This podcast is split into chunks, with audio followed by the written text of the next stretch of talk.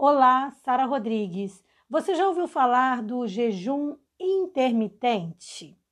O jejum intermitente é quando você escolhe uma das refeições do seu dia e você abre mão dessa refeição. Nesse caso, por questões de saúde, estética ou por qualquer outro motivo. Mas o jejum, o jejum pode ser muito mais do que isso. E é sobre isso o nosso tema de hoje, porque muita gente às vezes, às vezes confunde o jejum espiritual com o jejum intermitente. Vamos falar um pouco sobre esse assunto? Vem comigo.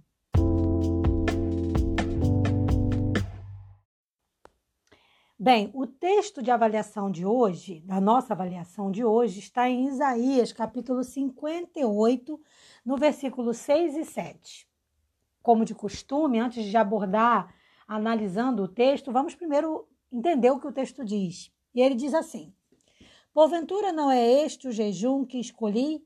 Que soltes as ligaduras da impiedade, que desfaças as ataduras do jugo e que deixes livres os oprimidos e despedaces todo jugo? Porventura não é também que repartas o teu pão com o faminto e recolhas em casa os pobres abandonados, e quando vires o nu, o cubras e não te escondas da tua carne? Esse texto, na verdade, esses dois textos, eles vêm trazendo perguntas. Aqui é o Senhor trazendo perguntas para nos fazer avaliar, pensar sobre essas perguntas e tomar uma decisão. Para a gente entender a diferença do jejum jejum bíblico em relação ao jejum intermitente, a gente precisa entender o seguinte: jejuar nem sempre precisa estar ligado a uma questão espiritual. Lembra que eu falei que o jejum intermitente é você pegar um, uma refeição, abrir mão. Então, ah, eu quero fazer uma dieta, eu pego uma refeição e abro mão dela. Então, por exemplo, ah, em vez de jantar, eu vou fazer o jejum. Então, eu vou tirar essa refeição e vou só me alimentar nas, nos outros horários. Então, por exemplo, se eu tenho o hábito de tomar café da manhã, almoçar, lanchar e jantar, seriam quatro refeições. Eu faço um jejum intermitente, passo a fazer três refeições. Ou vamos supor que eu tire o café da manhã. Ah, então eu vou tirar o café da manhã porque eu quero emagrecer e passo a ficar só com as outras três refeições. Ok.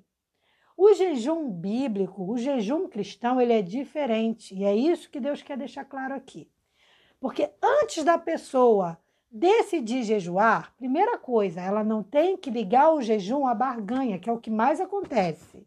Então a pessoa acha assim: eu vou jejuar para conquistar isso. Não, você tem que jejuar para estar pronto para aceitar a vontade de Deus. Claro que você pode, junto com o jejum, continuar uma oração. Então você vai orar, você vai clamar, você vai pedir uma bênção. Normal.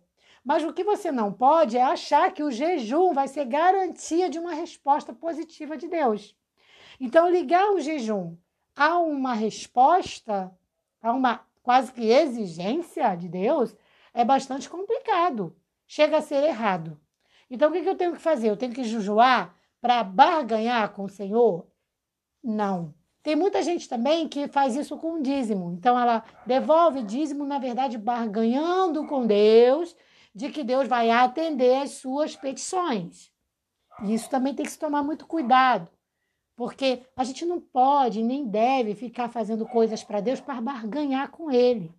Porque o verdadeiro amor a Deus ele é demonstrado na confiança que eu tenho de que, seja respondendo positivamente ou não a uma questão minha, Deus está escolhendo o melhor para mim. Então, quando eu peço algo ao Senhor e Ele não atende, eu entendo que aquilo é o melhor para mim, nem que seja, por exemplo, no momento. Nós precisamos aprender a entender a resposta de Deus, a aceitar a resposta de Deus.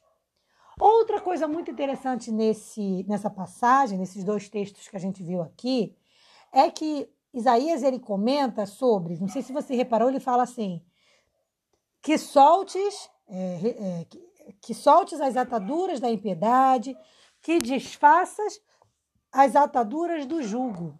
Todos esses dois termos, eles se referem o quê? À indiferença com que o povo de Israel tratava as pessoas necessitadas. E nós estamos vivendo isso hoje no nosso país, onde a gente vê pessoas dizendo assim: Ah, pobre é burro, tem que morrer. Ah, nordestino tem que morrer. Ah, pobre é, é pobre porque quer. Ah, o necessitado tem mais é que se lascar. Esse tipo de argumento, ele não é bíblico e não está de acordo com a vontade do Senhor, porque Deus ele é exatamente tudo contra isso. Deus ele diz: recolha o pobre, ajude o, o, o necessitado, deixe livre quem está oprimido. Então, tire o jugo dessa pessoa que já está sobrecarregada. É isso que o Senhor está dizendo. Porque se eu não fizer isso, o meu jejum não tem valor diante de Deus. Eu vou estar apenas passando uma fome física, me, me abstendo de um alimento. Então, existe uma grande diferença entre o verdadeiro jejum e eu fazer o jejum intermitente, que é simplesmente eu me abster de um alimento. Quando a gente entra em audiência com Deus e decide fazer um jejum para o Senhor, ele primeiro, ele tem que ser por uma causa, mas não por uma exigência. Eu entro por uma causa, eu entro por um clamor, mas eu não exijo nada do Senhor. Eu entrego isso na mão do Senhor e confio. Porque o jejum, ele não é para mudar o outro, ele é para mudar nós mesmos, ele é para nos fortalecer. Então eu vou diante do Senhor e entrego um jejum, assim como uma oração, o jejum é como se fosse uma oração.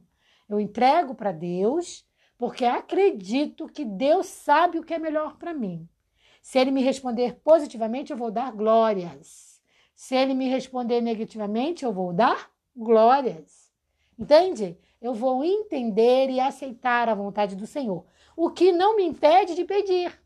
Então eu posso pedir em oração, e é correto que eu faça isso, mas posso também fazer algo mais, fazer o jejum quando, quando é uma causa mais difícil, não para Deus, mas para a nossa fé.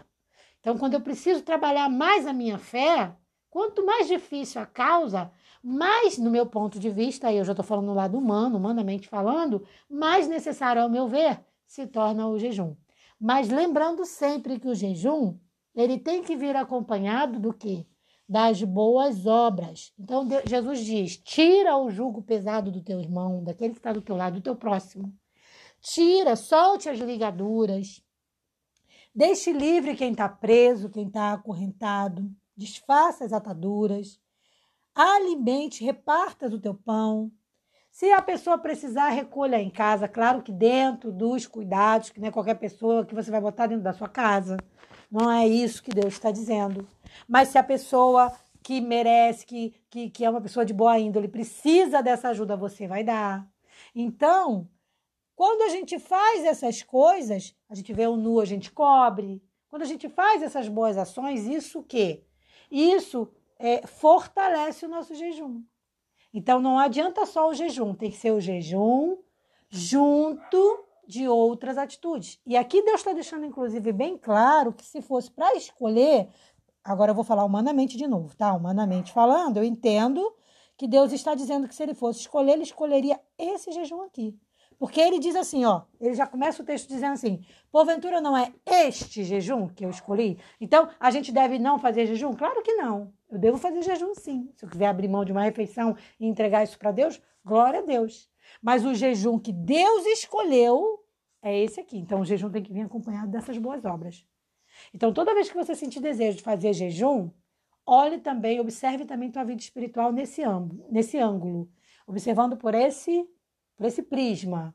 Será que eu estou fazendo o jejum agradável? O que, que eu devo fazer para que o meu jejum seja realmente agradável ao Senhor? Será que eu estou cobrindo nu? Será que eu estou sendo generoso? Será que eu estou é, tirando o fardo de cima do meu irmão? Ou será que eu estou colocando mais e mais fardo sobre a vida dele? É isso que a gente tem que ficar atento. Pense nisso. Eu também vou pensar. E seja feliz com Jesus hoje. Um forte abraço e até o nosso próximo podcast. Paz.